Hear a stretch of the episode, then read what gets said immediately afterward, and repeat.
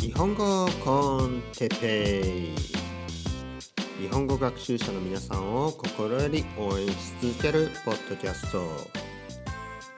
今日は日本人がどうやって日本語を勉強しているか。はい。今日も始まりました。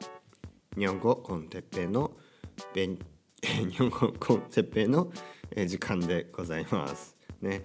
えー、あ今いきなりねあの何を言おうとしたかいろいろね他のことを考えていたらね何を言おうとしたか何を言いたかったかちょっとねいつものいつものペースで言えなくなりました。はい日本語コンテッペイですね。日本コンテッペイの時間でございます。皆さんよろしくお願いします。今日の天気は晴れですね。やっとちゃんと言えるようになりましたね、えー、今日の天気は晴れ、ね、いつものように天気から天気天気の、えー話から始めますね。皆さんの住んでいる国ね地方の天気はどうですか？今日の天気はねバルセロナ僕の住んでいるスペインのバルセロナでは天気がいいですね。いつものように天気がいい。ねありがとうございます。ね。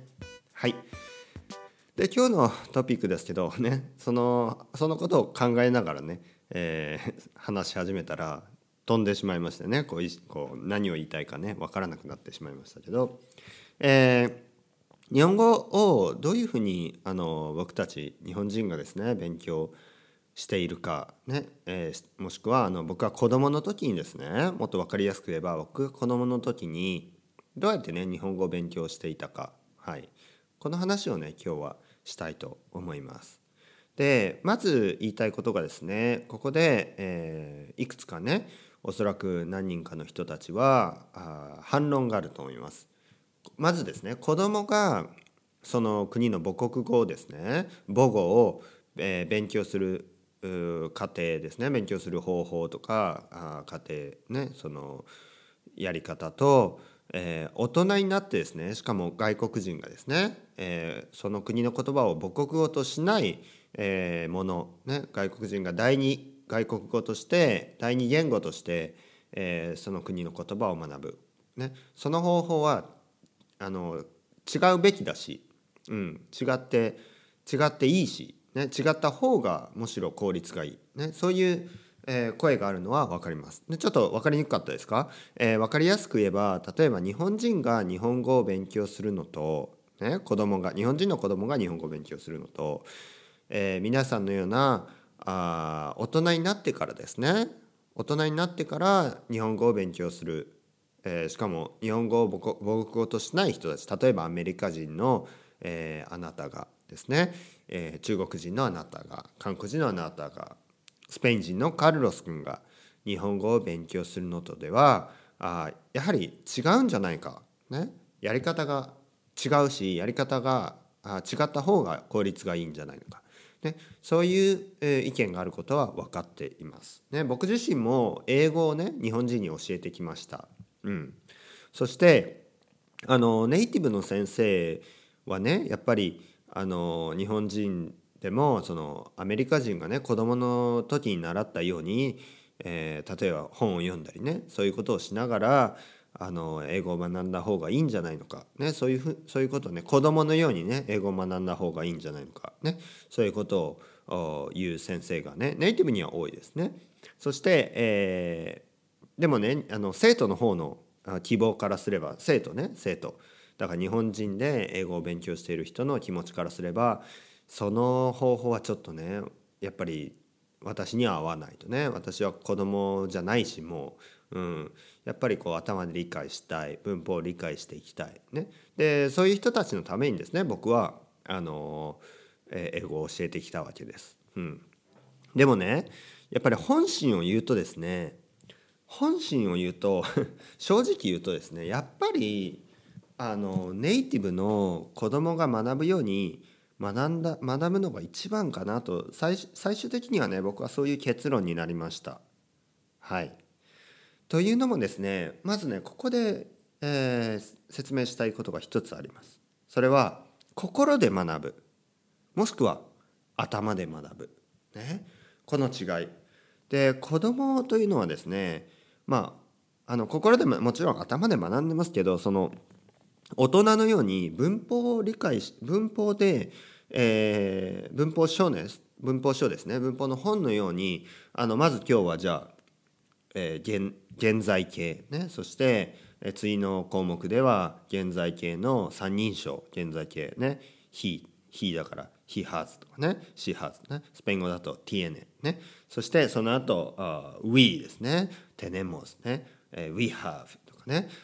でもねそんな風に子供は覚えなくて子供はですねえー、まあ気持ちで覚えてるわけです。例えば何か聞かれたらに、えー、二人称だし、えー、自分で言う時は一人称まああのな一人称とか二人称とか三人称まずそういう論理がないんですね子供の中には。子供の中にはあのもうその話を理解しようとしているそその気持ちだけです。ねえー、例えばストーリーを読んでさっきね、えー、前回言ったように浦島太郎、ね、太郎はで太郎浦島太郎のあの話がどう進んでいくか言っているか、ね、進んでいくか太郎が今どういう気持ちなのかそういうそういう感情でですね理解していこうとするわけです。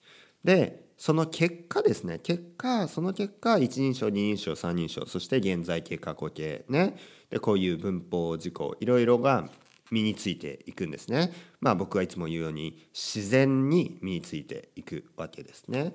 で僕はやっぱりこれがあの語学をね学ぶ上で一番一番のまあ近道とは言わない。なぜかというと時間はやっぱかかる。でも最終的にですね自然に話せるようになるやり方だと思うんです。唯一のね。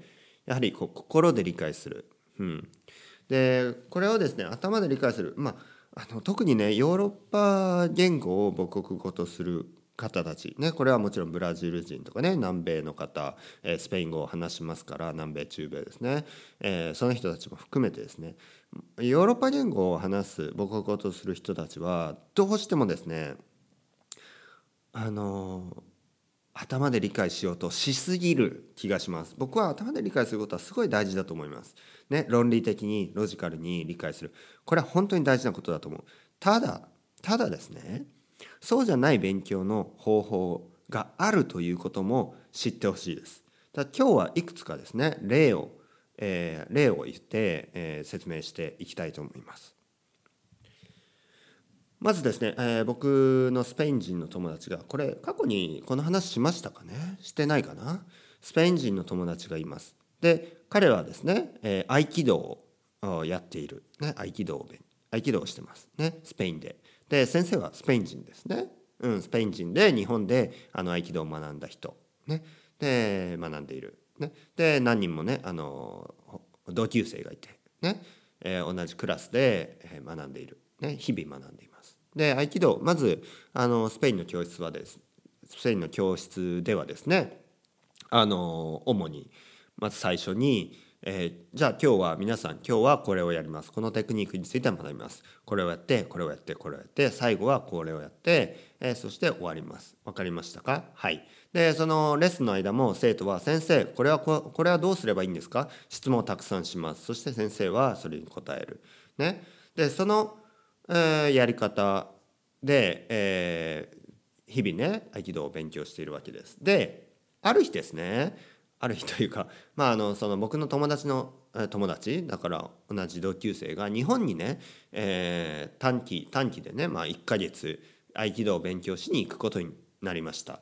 そして行って、ね、戻ってきて、ね、で僕の友達にあの説明したんですそれをどうどうどうだったか、ね、僕の友達がそのどうだったって聞いて、うん、でね彼は言うんですね。初めてねあの日本に行ってで道場に行って「先生、えー、僕の名前はカルロスです」ね、またカルロス使いますけどね「カルロスです。よろしくお願いします」ね。ただ先生日本人のね、えー、先生マエストロですね。マエストロがまあ3人か4人ね。マエストロがいておじいちゃんからね若い人までいて「あよろしくお願いします」じゃあ、えー、始めましょう。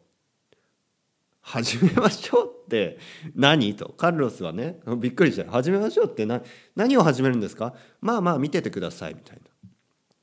でカルロス君は何が、ね、何をしたらいいか分からず、まあ、とりあえず見てたんですね。でまあ見てるうちに時間は過ぎていくわけですよね。で先生とねその日本人の先生と生徒たちは練習を繰り返してるんですね。ひたすら繰り返す練習ですね。練習を繰り返してで気づいたらまあ2時間ぐらい終わってで最後ね「はいありがとうございました」で終わりましたその日は。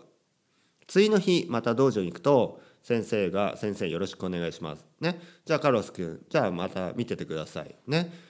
で見ているだけ。見ているだけなんですね。そして1週間が経ちました。カロス君はなんかうん少しね、えー、フラストレーションが溜まってます、ね、僕は見ているだけでした、ね、でもね、えー、2週間目にじゃあカロス君今日は参加してください。参加してください。今日は一緒にやりましょうということですね。参加してください。そこでねまあまあ何をやるかというと先週ね1週間ずっと見てたことをやるんですね。で説明なしにですねずっと見てただけですけどまあ確かに何をやるかは分かってるんですカルロス君は。そしてまあ始めて。でその質問をねカルロス君は質問したくなるんですね。で質問をする。先生はね質問にはあんまり答えない。ね、もしもしくはあのそこにはねその一つの雰囲気が漂ってくる漂ってる質問するな質問をしてはいけないようなね雰囲気があるんですね。うん、でカルロス君は学んでいくんですね。あ日本ではですね質問質問するよりはちゃんと見てね覚えろと。うん、見ろ質問するってことは見てないからじゃないか。ね、だからそういうふうにね先生にこう、まあ、注意はされないけど雰囲気としてですねちゃんと見てれば分かりますみたいな、ね、ちゃんと見てろ。カルロスちゃんと見てろ。じゃあだったら分かるから、ね、そういう学び方、うん、そしてね1ヶ月経って戻ってきた。で日本語は全然あのまだ全然わからないカルロス君ですけどあのすごいねたくさんのことを学べたと。で僕の友達にそれを説明した。でね僕はそれを聞いてああそういう感じだよなと。でね僕も剣道を10年間もやってあの子供の時からねやって説明ってねほとんど受けたことなかったんですね。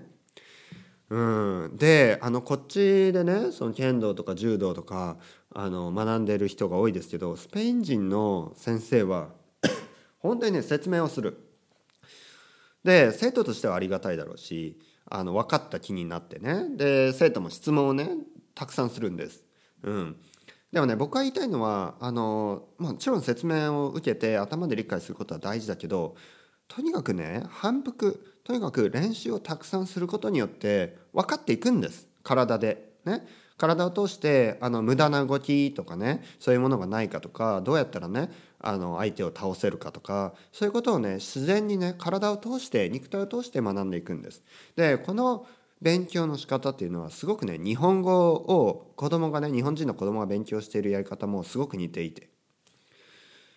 で説明をしますとまずですね漢字。はい。漢字ですけどあのたまにねあの僕もスペインのスペインに住んでますからあの本屋に行ってね日本語のあの教科書をちょっとチェックしたりします。そうするとですね漢字をどう覚えたらいいのかあのテクニックをねいろいろ書いてる本があるんですね。あのイメージとしてこれはあのこうこの犬の形をしているとかね猫の形を山の形をしているとか川の形をあのねもちろんそういう覚え方もあるんですけどねというのは漢字っていうのはそういうふうに作られたっていうねあの歴史があるのででもね日本人の子供がそんなこと考えてるかというと考えてないです。はい、じゃあ逆にどうやって覚えているのかというとひたすら書くんですよ。とにかくまずですねあの123とね12345というねその数字の漢字ありますよね123あれをね、1、1、1、1、1、1、1、1、2、2、2、2、2、2、2、2、3、3、3、3、3、3、3、3、4、4、4、4、4、4、4、5、5、5、5、5、5、5、ね。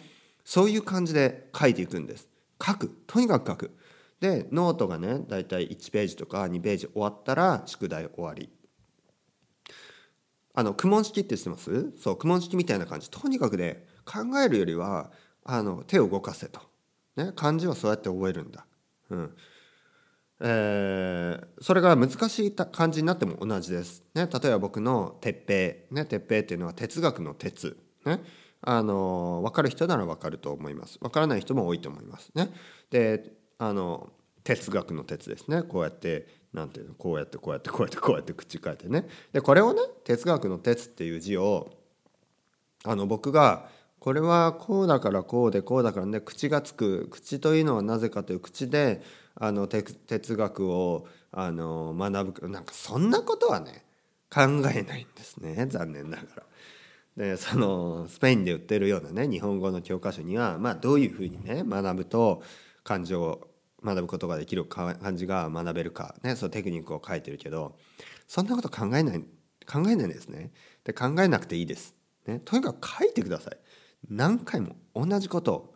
でねよくねあのやっぱ日本語学習者の皆さんは、うん、なんかあの飽きちゃうんですよ飽きちゃう。ね、もうこれ、ね、何回も書けない手が疲れたと飽きてしまう。うん、残念ながらねあのそういうあの忍耐忍耐のない人にはねなかなか日本語は学べない。うん、やっぱね何回も書くしかないんですよね。うん、で書かなくて覚えた場合あのやっぱり忘れます。やっぱり書けなくなります。ね、漢字をあの書きたければ書くしかない。